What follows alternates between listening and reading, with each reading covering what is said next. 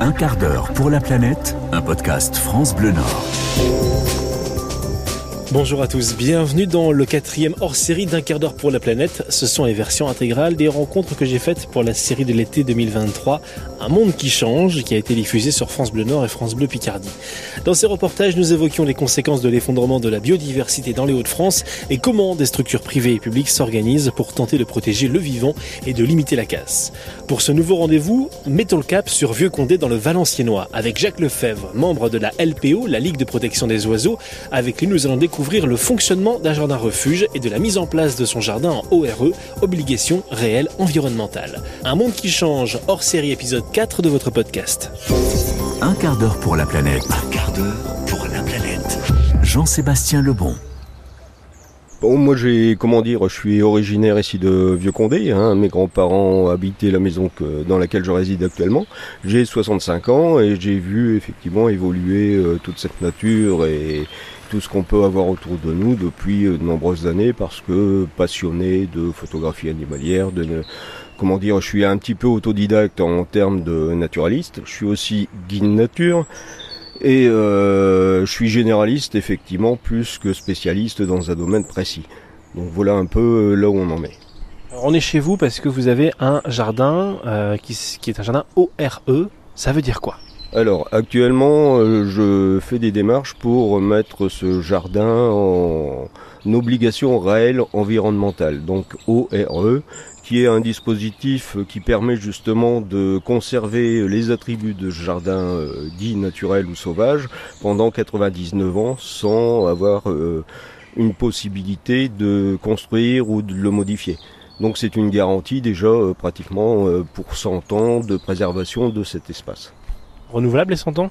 Euh, ouais, tout à fait. après, ce sera aux futurs propriétaires, O avec un X, hein, parce que je pense qu'il y en aura plusieurs, il y aura plusieurs euh, générations.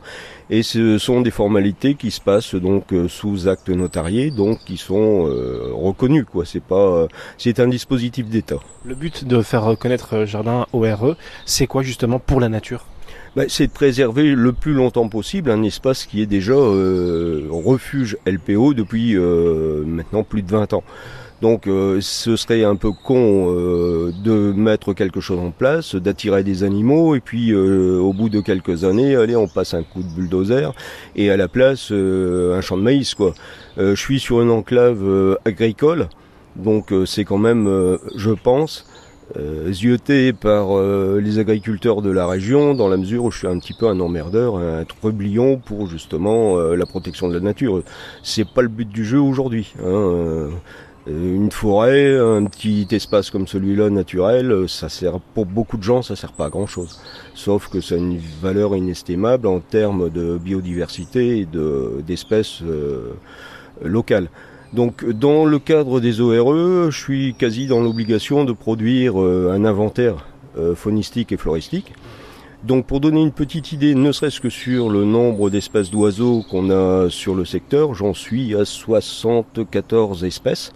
Euh, hein, qui ne sont pas forcément toutes nicheuses, hein, bien entendu, mais ça peut être des oiseaux au passage.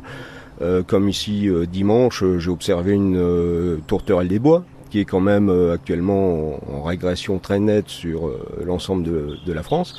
Euh, il y a eu des, cigognes au passage, j'ai déjà vu du Milan Royal, donc tout ça est comptabilisé dans, dans le listing. j'ai fait aussi un inventaire floristique, et là j'en suis à pratiquement 300 espèces dont des espèces qui sont dites protégées, un type orchidée sauvage euh, ou des choses de cet ordre-là. Donc franchement, euh, je n'ai pas encore attaqué la mammologie, hein, tout ce qui est mammifère. Je n'ai pas encore attaqué tout ce qui est l'épidoptère, euh, entomologie, hein, tout, ce, secteur-là, et c'est énorme. Il y a une quantité de, de choses qu'on ne voit pas forcément. Il faut être très observateur et vouloir les rechercher pour les trouver. C'est un travail de toute une vie, j'ai l'impression. Euh, ouais, c'est ça. C'est ça. C'est un investissement très long. Ça a été euh, bon beaucoup de travail effectivement, et c'est pour ça que ce serait un peu con de gaspiller ça sur euh, bon voilà pour une question d'héritage et de, de plus-value de la maison. À savoir que l'ORE justement va gréver le terrain euh, d'une impossibilité, c'est-à-dire le terrain perd de sa valeur de ce fait-là. Et c'est une démarche aussi financière, c'est-à-dire que bon, il faut payer le notaire. L'ORE, c'est basé sur un volontariat du propriétaire et d'une association co-contractante. J'ai choisi la LPO parce que refuge depuis de nombreuses années, ce qui, qui était logique, et je vais y faire appliquer la charte forcément de la LPO c'est-à-dire zéro pesticide, bon euh, entretien, euh, préservation de l'eau, tout ce qui va avec. Euh, mais de ce fait-là, le terrain perd de sa valeur sur sur le, le, foncier. On ne pourra plus y faire ce qu'on veut.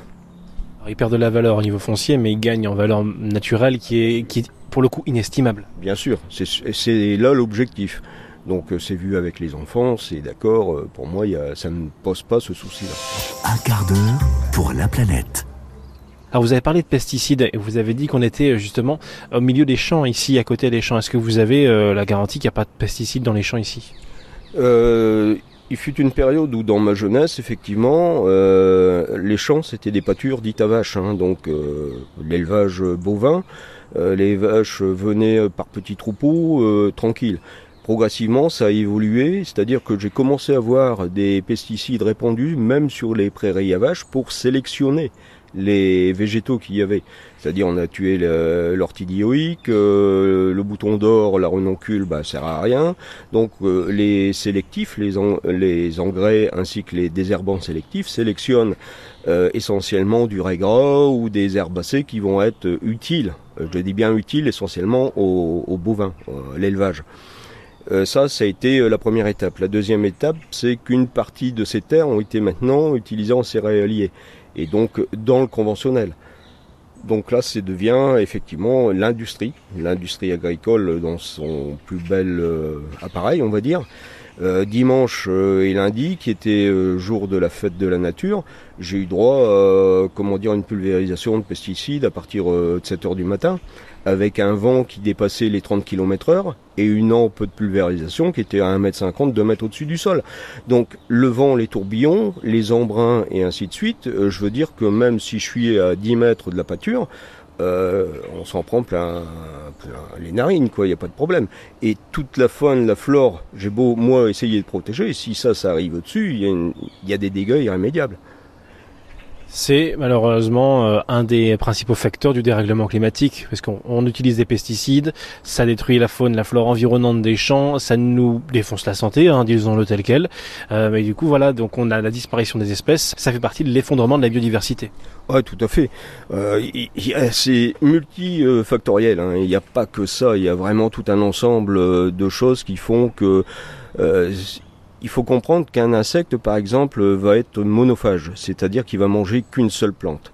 Euh, si on détruit cette plante-là parce qu'elle n'est pas utile à, comment dire, l'industrie euh, agroalimentaire ou à l'élevage, on détruit l'insecte de manière indirecte vu qu'on le prive de nourriture.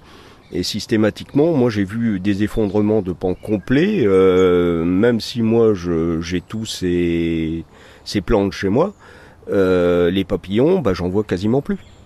Ça fait des années où euh, les lépidoptères sont en net, net régression. Euh, plus d'orthidioïques, ça veut dire plus de Robert le Diable, de petites tortues, de vulcains, de vanesse, qui sont toutes des espèces de, papillons, qui sont inféodés à l'orthidioïque. Donc plus d'orthidioïques, ces papillons-là sont morts, hein, c'est terminé, on n'en voit plus. On coupe des maillons de la chaîne alimentaire de pas mal d'espèces en fin de compte on se coupe euh, nous-mêmes euh, notre propre chaîne alimentaire, vu qu'en fait on se dirige essentiellement sur de la monoculture destinée à élever du bétail. Ce bétail se retrouve ensuite dans les... Bon, bah, allez, je ne vais pas citer de, de marque, mais je vais parler d'hamburger, hein, avec bah, des fromages bien gras, avec des viandes bien grasses, et une, une population qui subit indirectement cette malbouffe. Donc euh, tout ça, effectivement, et quand je dis on se coupe le, maillon, les maillons, effectivement, c'est on est aussi en bout de chaîne.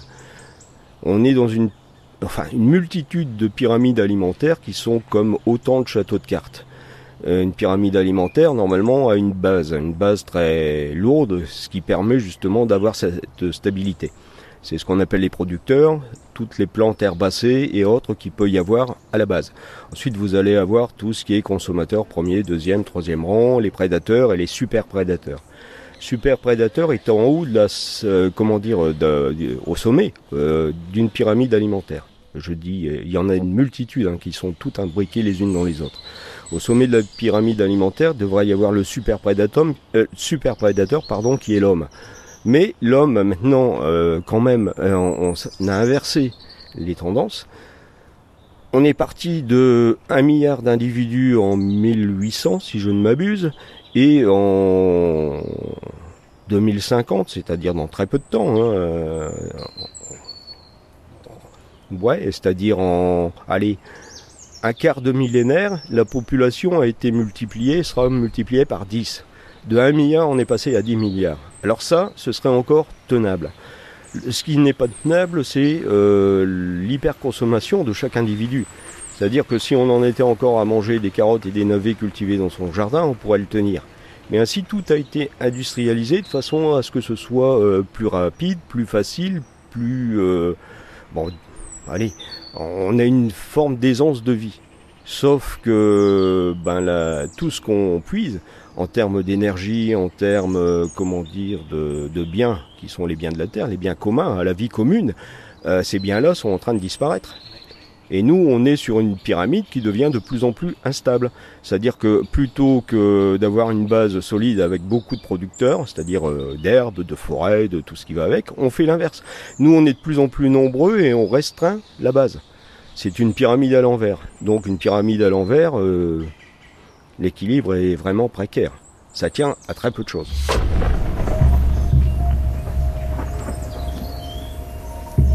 Comment faire justement euh, à notre échelle en tant que citoyen, euh, même voilà euh, particulier de chez particulier, quand on a peu de moyens ou vraiment pas grand chose pour pouvoir avoir un impact positif sur la nature, sur notre ce qui nous entoure autour de nous?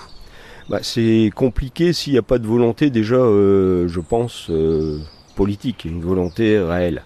Alors quand dis réelle, euh, on y reviendra peut-être après.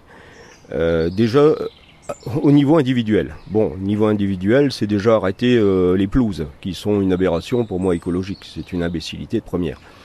Euh, Vous dites les pelouses, pardon, je vous coupe. C'est euh, tondre la pelouse ou mettre des pelouses? Ben, La pelouse, si euh, c'est mettre une pelouse et le laisser sauvage, c'est-à-dire un espace herbacé euh, non tondu, ça peut être, avoir un impact positif. Si on la tond, c'est complètement ridicule, c'est de l'énergie, c'est du gaspillage, c'est, euh, comment dire, du bruit, c'est des nuisances euh, de gaz d'échappement, c'est une consommation électrique qui est imbécile. Tout ça pour euh, faire euh, une culture exportatrice, vu que la plupart du temps, les gens, qu'est-ce qu'ils font des, des déchets Ils les foutent aux déchets verts. On les paye d'ailleurs, hein, ces services, ils sont, sont, payés dans les impôts. tout ça pour aller ensuite aller racheter des sacs de terreau qui ont été fabriqués avec nos propres déchets. Donc consommation de plastique, transport et autres, ça c'est déjà une aberration en soi. Bon, il faut ouvrir les yeux.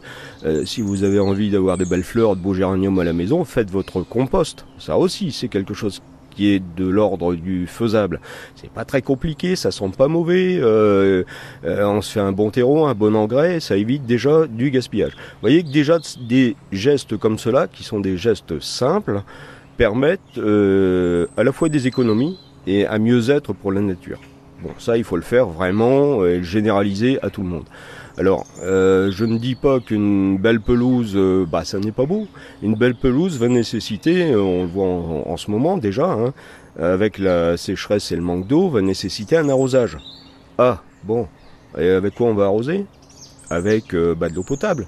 Qui dit potable dit aussi surconsommation. Qui, bon, alors, avoir un petit euh, bidon de 1000 litres dans un coin en récupérant l'eau de pluie, ça peut être aussi, au passage, une petite économie à mieux-être pour la nature, vu qu'elle sera, cette eau, de façon restituée au sol euh, quand le temps sera euh, plus sec. Hein, donc, vous voyez, ce sont tous des petits gestes essentiels. Apprenez aussi à manger euh, simple. Euh, c'est pas la peine de bouffer comme un cochon pour euh, voilà euh, se porter mieux. Moi, ça fait des années que je mange très peu. Je mange beaucoup de végétaux sauvages. je vais en citer quelques-uns. L'ortie, c'est une de mes préférées. Le pissenlit, comment dire, la consoude, le gaillet. Qu'est-ce que je pense La clétonne de Cuba. Ce sont tous des plantes qui peuvent. Le topinambour.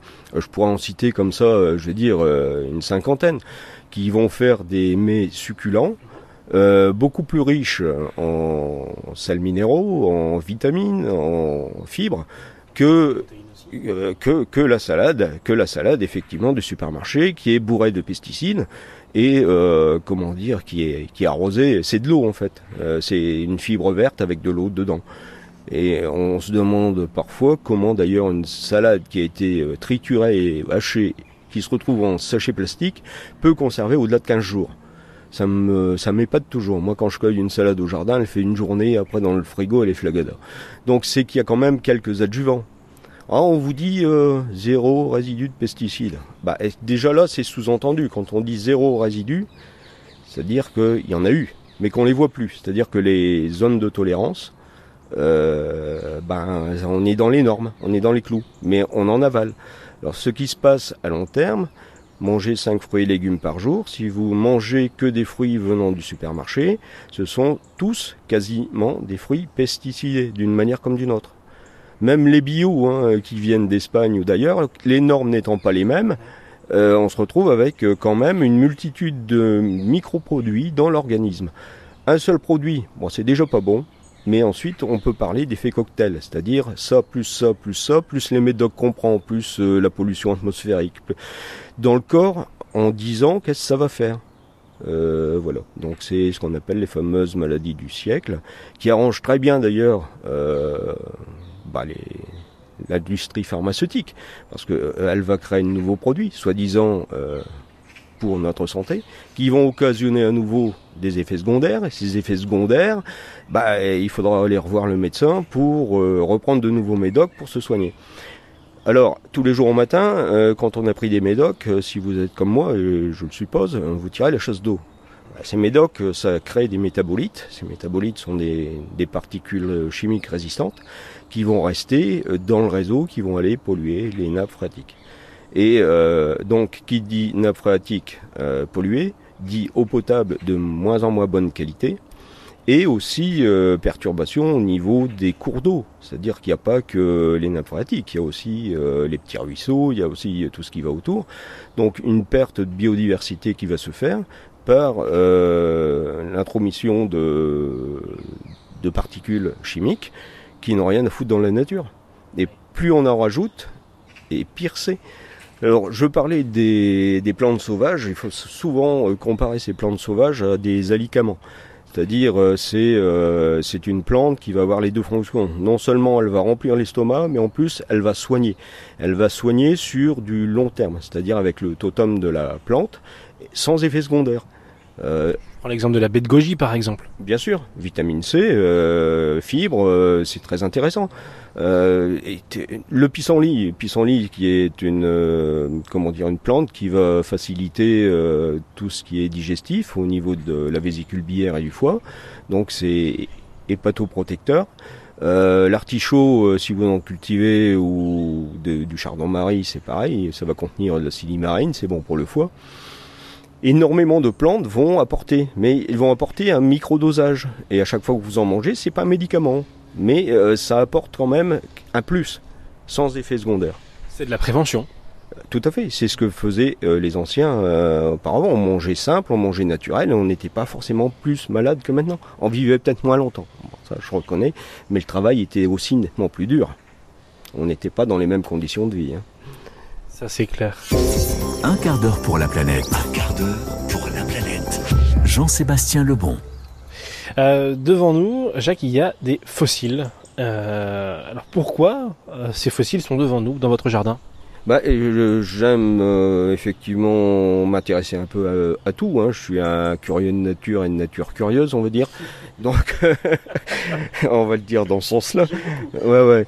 Et donc, euh, si on refait un petit peu, euh, si on veut parler aussi du réchauffement climatique et de l'extinction des espèces, faut pas oublier notre histoire. Surtout l'histoire de la Terre, hein, qui date de 4 milliards et demi d'années et euh, pendant ces 4 milliards et demi d'années, il y a eu une évolution constante de la, de la, biomasse, des biosphères, de tout ce qu'il peut y avoir autour de nous, de la géologie. C'est donc j'ai euh, mis euh, sur la table quelques éléments effectivement plus symboliques.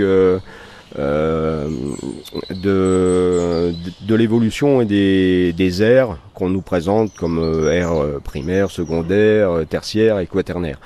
Donc si on veut parler même déjà avant, j'ai ici en face de moi c'est une strombolite. Strombolite c'est une, enfin, c'est des cyanobactéries qui étaient existantes il y a 600, 600 millions d'années, jusqu'à 600 millions d'années. Il y en a encore d'ailleurs, il y a encore des cyanobactéries qui produisent la même chose. Et cette strombolite, ça a été ce qui a permis euh, à l'oxygène de se développer dans l'air. Ces euh, bactéries captaient le carbone vu que l'atmosphère était très très riche en carbone, les eaux aussi, ça a permis donc de filtrer. Ce qui a permis donc euh, à l'atmosphère de commencer une évolution. Mais ça, c'est pas si vieux que ça, c'est un milliard d'années grand maximum. 600 millions d'années, donc c'est pas pour l'échelle d'un humain, c'est énorme. Mais euh, à l'échelle de l'univers, non. Non, c'est ridicule. C'est un pet de baudet, ce que je dis tout le temps. Donc euh, voilà. Donc euh, la, strombolite, hein, les agglomérats sont des restes fossiles de, bactéries. Et donc ça a accumulé aussi des sels minéraux, c'est-à-dire ça ici c'est de la silice, et il y en a d'autres qui vont accumuler du, du calcium. Hein, par exemple, celle-ci, c'est une roche qui est en provenance du Maroc. c'est pareil, on voit, ce sont des polypores là. Ça a déjà évolué, on n'est plus de la bactérie, on passe à l'animal. Et on est donc sur euh, des coraux euh, organisés. Donc ils vont capter dans l'eau les sels minéraux, vivre, donner une autre vie. Donc on est déjà dans une seconde époque, on, évolue. Euh, l'animal se transforme et de la bactérie on passe à quelque chose de vivant, plus organisé.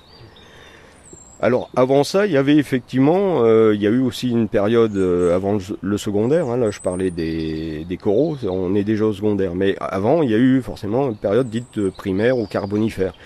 Donc l'époque du charbon. Hein, j'ai un morceau de charbon dans la main. Et à côté, les fossiles miniers, donc qui portent des empreintes de fougères. Hein, et on voit que la fougère qui est sur le carbone, on en retrouve encore des spécimens à peu près identiques maintenant. Donc c'est euh, un végétal qui a traversé 400 euh, millions d'années sans trop bouger. Il s'est adapté, il a évolué. À savoir aussi que ces roches, que ce soit le charbon ou ces fossiles, ont été retrouvés à 800 mètres sous terre. Donc ce qui donne bien quand même euh, la dimension gigantesque des bouleversements qu'il y a eu depuis 400 euh, millions d'années à la surface de la Terre. Autre sujet euh, aussi, c'est que les coraux vivaient dans des mers chaudes. Donc nous ici actuellement on se dit bah pourquoi on retrouve des coraux solitaires chez nous alors que maintenant bon, on est soi-disant dans un climat tempéré? C'est-à-dire que nous on a eu des mers chaudes aussi à un moment ou à un autre chez nous vu qu'on retrouve ces fossiles, on en retrouve, on retrouve les mêmes hein, ici à euh, Bellini, euh, la vallée du Marbre qu'on a chez nous, hein, qui en fait euh, un pan de calcaire, le caillou kibique, tous ces endroits-là, d'accord, ça parle peut-être un peu plus.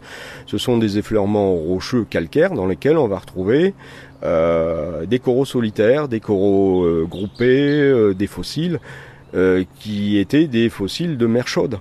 Donc en fait, on était bien dans une zone chaude, tropicale chaude. Donc les évolutions, on en a toujours eu. Donc aujourd'hui, le réchauffement climatique, certes, il est accéléré par euh, le processus humain, tout ce qu'on a pu mettre en place, mais c'est des processus qui ont eu lieu sur euh, à chaque ère. On en serait à la sixième grande extinction des espèces. Alors soit par explosion euh, de volcans et projection de, CO2 dans l'atmosphère à une certaine époque. Ça a été aussi peut-être, peut-être, hein, je dis bien, euh, j'ai pas la science. Euh, non est sûr, c'est-à-dire que bon, on, est toujours sur des doutes. Hein. on se dit bon, voilà, la grande extinction des dinosaures a été provoquée par un météorite géant qui a provoqué une, une diminution de la température ambiante de par la projection de poussière dans l'atmosphère. Donc tous ces phénomènes-là sont toujours à notre porte et nous, on les a accélérés. C'est-à-dire que toutes ces transformations qui ont été faites sur 600 euh, millions d'années pour transformer notre atmosphère, nous, on est en train de les cramer sur 250, ans. Donc le pourquoi effectivement de cette évolution, j'ai aussi euh, ici euh, une pierre taillée qui est une hache, c'est le commencement de l'évolution de l'homme Il y a eu euh, Homo erectus, Homo sapiens, Homo sapiens sapiens et sapiens sapiens savaient déjà fabriquer de l'outil. Donc ça, ça a été le commencement, je veux dire, le commencement de la fin de, de la biodiversité parce que plus facile de chasser, plus facile et le commencement du feu aussi. Donc euh, commencement de la reproduction ou de la production de carbone.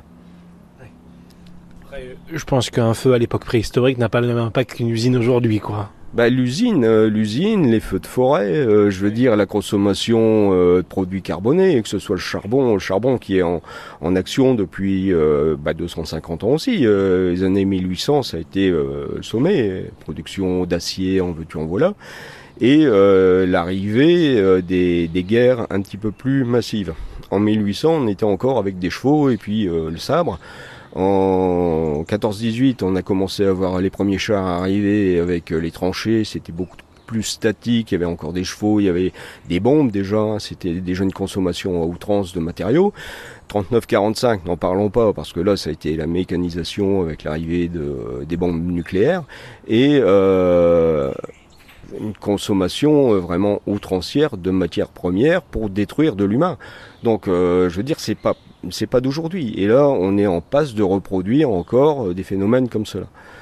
Euh, je pense que les. Alors, je vais, je vais faire un petit peu de, politique de, comptoir. Hein, euh, voilà, c'est basique. il y a des cercles, des cercles de pouvoir. Donc, on a le politique, on a l'industrie, on a la finance, donc les, les banques, et euh, on pourrait mettre, mais peut-être un peur, mais je vais pas rentrer dans ce débat-là parce que c'est un débat euh, qui risque d'offusquer certaines personnes, les religieux. Euh, il faut savoir que tous ces cercles sont intimement liés. le politique dépend pour être élu du pognon de l'industriel et le banquier fait mijoter tout ça. Donc plus on produit de biens, c'est cette fameuse croissance, plus ces gens-là se portent bien et plus le peuple est esclave, sans s'en rendre compte d'un système qui bouffe, qui bouffe, qui bouffe du pognon pour en nourrir que quelques-uns qui foutent pas grand-chose au, demeurant. Mais ils exploitent tout un système et donc on fait partie euh, de cette pyramide qui est exploitée à tous les niveaux. Et plus on consomme, c'est pour ça que je disais tout à l'heure avec la tondeuse, c'est une imbécilité, parce que plus on consomme de TVA, plus on alimente le système politique, le système économique, qui est contre-productif par rapport à la protection de la biodiversité. Donc tant qu'il n'y aura pas des mesures phares prises par nos politiques, et bon, ils ne sont pas trop cons parce qu'ils ne vont pas se couper la branche sur laquelle ils sont assis. Euh, ils sont suffisamment cons pour le faire. Hein. Ouais, mais justement, euh, ce qu'ils font actuellement, c'est nous promettre effectivement une belle voiture électrique avec des piles au lithium parce que ça pollue pas. Mais il faut ouvrir les yeux, braves gens. C'est beaucoup plus polluant qu'une voiture à essence encore. Mais ça n'empêchera pas pour autant de consommer les produits euh, pétroliers ils seront utilisés ailleurs. Ils seront, ils seront utilisés sur euh, des paquebots euh, de croisière, ils seront utilisés sur les tankers, ils seront utilisés au niveau de l'aviation, ils seront utilisés pour la guerre. Je vois mal un char actuellement fonctionner avec une pile au lithium qu'il faudrait recharger tous les quatre doigts avec une batterie électrique. Hein. Donc euh, non, mais il faut, ça, ça, fait rire, mais à un moment ou un autre, on, prend vraiment le peuple pour des, des niais, pour des, des imbéciles, de faire croire qu'on va euh, arrêter le réchauffement climatique parce qu'on a une voiture électrique, c'est pas vrai. C'est pas comme ça que ça va se produire. Le carbone qui est dans l'air, qui est consommé depuis 250 ans, va pas s'évaporer du jour au lendemain parce que on a, euh, ben, on a tous une bagnole euh, moteur électrique, hein, j'entends bien, ou à hydrogène. C'est exactement le même principe. Ah, bah, bah, on va repasser au nucléaire, on va refaire des centrales. Bon, c'est pas grave. on va reproduire du courant, comme ça, ça va aller mieux. Mais tout ça, ça produit, ça produit des biens de consommation qui détruisent énormément la nature. Euh, les restes euh, des centrales nucléaires, on va en faire quoi? Les déchets nucléaires, on les enfouit, mais il n'y arrive vraiment pas pu les enfouir. Déjà, les enfouir, c'est une catastrophe. Donc voilà, il suffit d'un accident, on l'a bien vu avec Tchernobyl et Fukushima, quoi. Euh, tout à fait. Donc, et on est pendu à ça. C'est vraiment une énorme épée de Damoclès, et on est autant des Gaulois. On a peur que le ciel nous tombe sur la tête, mais ce le ciel ne va pas tomber de là où on pense, il va tomber d'ailleurs. C'est pas ce que c'est pas le discours politique qui va nous garantir d'être protégés, bien loin s'en faut. Hein. Donc euh, non, mais voilà. On dira ce qu'on veut de moi. Je suis anarchiste, oui. Je suis complotiste, oui. Euh, j'avoue, j'avoue. Au regard des politiques, oui. Mais euh, je suis d'abord et avant tout euh, sincère et naturaliste. J'observe ça depuis des années. Et à force de, de recoupement, de regroupement d'idées, on arrive à une trame qui est parfaitement limpide, celle de l'exploitation de l'humain par l'humain par quelques-uns, quoi, tout simplement. Merci Jacques Lefebvre, originaire de Vieux-Condé, passionné de photographie animalière et guide nature, membre de la LPO, la Ligue de protection des oiseaux. Dans le prochain hors-série, nous serons avec Damien Villota, naturaliste au sein de la LPO, entre autres salarié LPO France avec le programme Nature en ville. Avec lui, nous allons parler de la disparition des oiseaux et de leurs habitats. A tout de suite. Un quart d'heure pour la planète, un podcast France Bleu Nord, à retrouver en vidéo et en photo sur francebleu.fr.